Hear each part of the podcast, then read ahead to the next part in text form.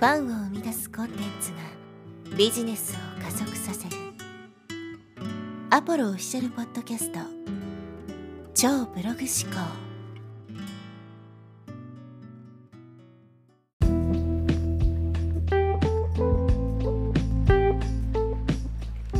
こんにちは、アポロです。え今日はですね、価値がわからないのが人間という話をしていきます。まあ、特にですね、こう情報を販売する場合っていうのはですね、この価値の基準っていうのがすごく人によってバラバラなので、非常にこう、まあ、難しいんですよね。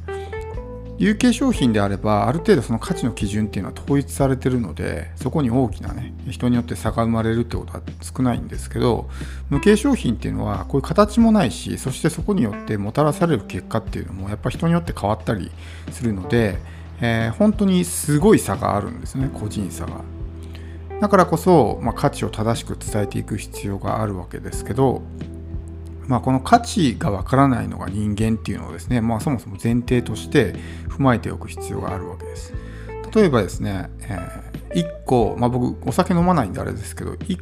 本ですね、えー例えば100万円するワイン、まあ、そういうのがあるのかわかんないですけど1本100万円するワインとじゃあその辺のスーパーで買ってきたね1本2000円ぐらいのワイン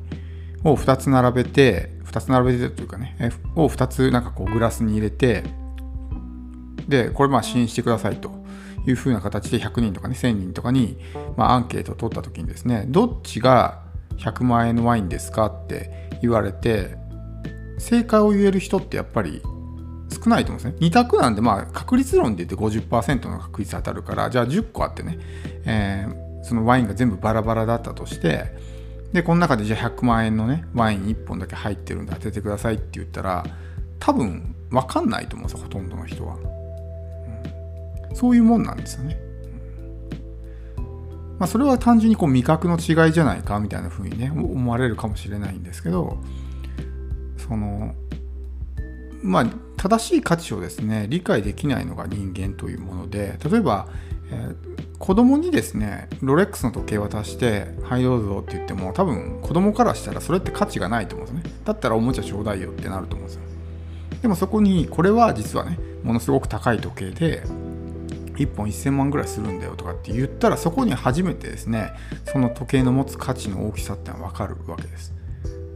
だからこの価値を理解してもらうためにはですねやっぱ教育っていうのをしていく必要があるわけですね。特にま僕たちのような情報商品っていうのはですね、まあ、人によってはですねもう情報商品イコール詐欺みたいなもう一括りでね考えてる人も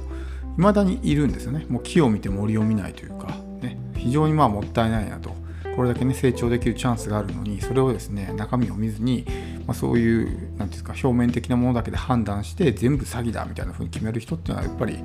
まあなかなか成功は難しいですよね。やっぱこう情報とか知識を入れないことにはなかなか人生のステージっていうのは上がっていかないのでそういうチャンスを自ら潰してしまうっていうのは本当にもったいないことだと思うんですけど、まあ、そこまでね極端でなかったとしてもやっぱりねあの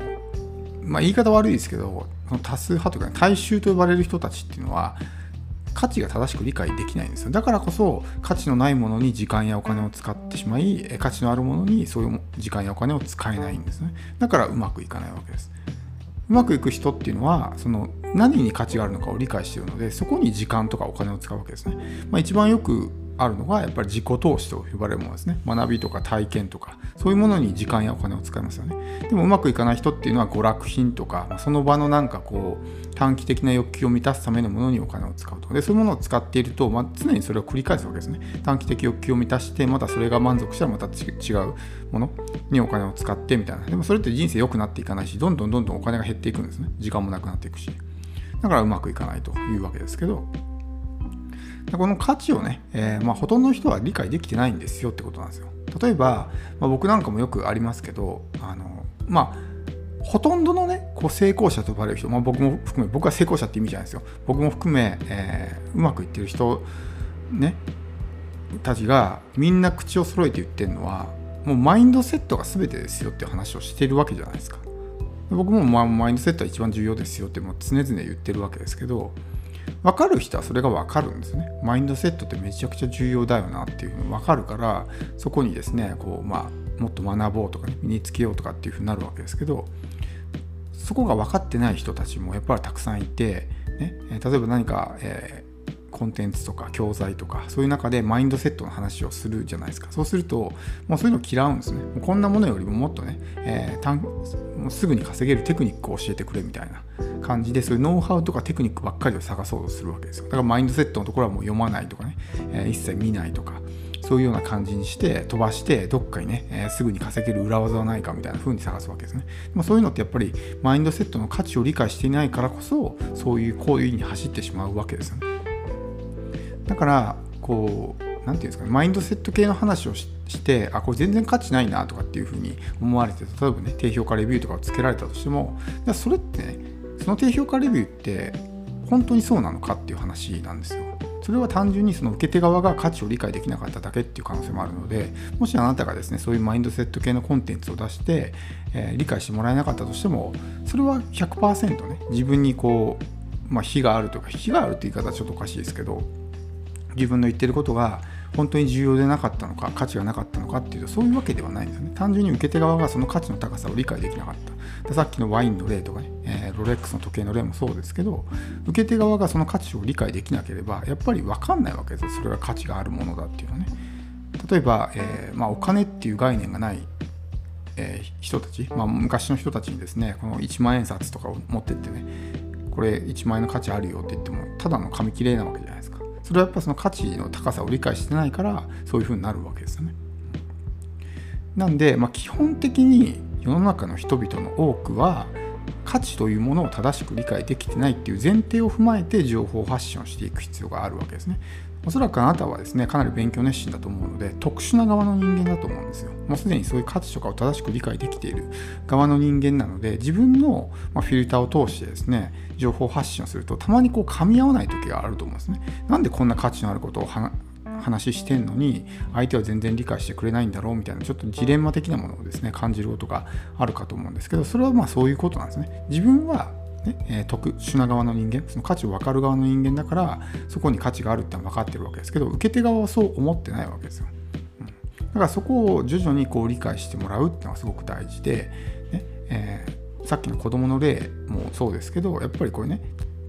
はいあげるってロレックスの時計あげても、ね、子供からしたらただのガラクタなわけじゃないですか。だったらおもちゃの方がいいよってなるけどそこにね、えこの時計には1000万の価値があってみたいなねおもちゃだったらね、えー、例えば100個買えるんだよとかね1000個買えるんだよって言ったらそんなに価値があるんだっていうふうに思うってことですね。要するに教育が必要なわけですよ。そこにはね。価値の教育って情報発信ね。マーケティングの世界ではすごく重要だって言われますけどいかにそのか、ねえ、自分の売る商品とか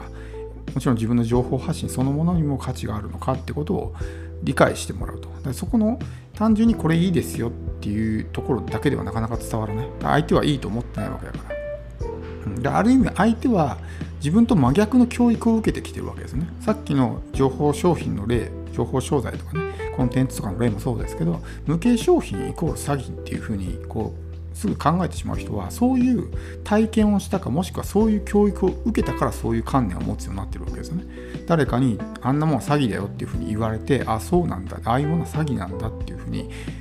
思ったからそういう観念を持ってるわけです。つまり僕たちがやろうとしてる教育と真逆の教育を受けてるわけです。なんで、このいかにですね、まあ、教育ってことはちょっと強いんで、言い方悪いかもしれないですけど、価値を正しく理解してもらうみたいな風にね、考えて情報発信をしていかないと、単純にこうね、有益な役に立つノウハウ、テクニックとかそういうものばっかりを発信していても、そもそもそれが価値があるものだっていう風に理解してもらえなければ伝わらないんですよね。でやっぱりその人によってねすごく個人差がありますよって話はしたと思うんですけどそれぐらいやっぱりね、えー、評価ってまちまちなわけですよ。判断の基準とかね。そういうのって全く違うわけなんでそこをじゃあいかにね理解してもらうのかっていうのを意識しながら、えー、発信していく必要があります。特に自分が例えば全く権威性とかね信頼性がないうちっていうのはやっぱり第三者の意見を借りるとかねこんなすごい人がこういうこと言ってましたよ的なことを言うことによってそこに説得力が生まれるわけですね。自分がこう単純にこうですって言ってもそれお前が言ってるだけだろうみたいな風に思われてしまったらやっぱりその信用してもらえないし価値の教育っていうのは進まないわけですねそういううちっていうのはやっぱりまあそういうねパワーを持ってる人の権威を借りるとかそういうようなことをすることによって徐々に相手の価値観も変わっていくということですね。まあ、相手の価値観を変えるっていうのは僕らの義務ではないし、ね、そういうことをすること自体はおこがましいことではあるんですけどでもやっぱりね相手を救うためにその教育っていうプロセスが必要なのであればやっぱりそれをしてあげることが優しさだと思うし、ねえー、自分の商品が相手をですね、まあ、そのいい方向に導くものであれば、ね、絶対に教育はしてあげるべきなんですよ。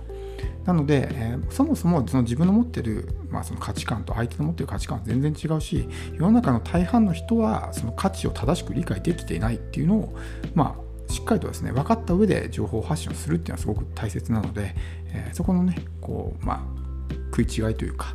お互いの理解に、まあ、が噛み合わなかったとしてもそこはね、まあ、そういうふうな、えー、まあ、前提があるんだってことを理解した上で、まあ、情報発信をしていくといいかなと。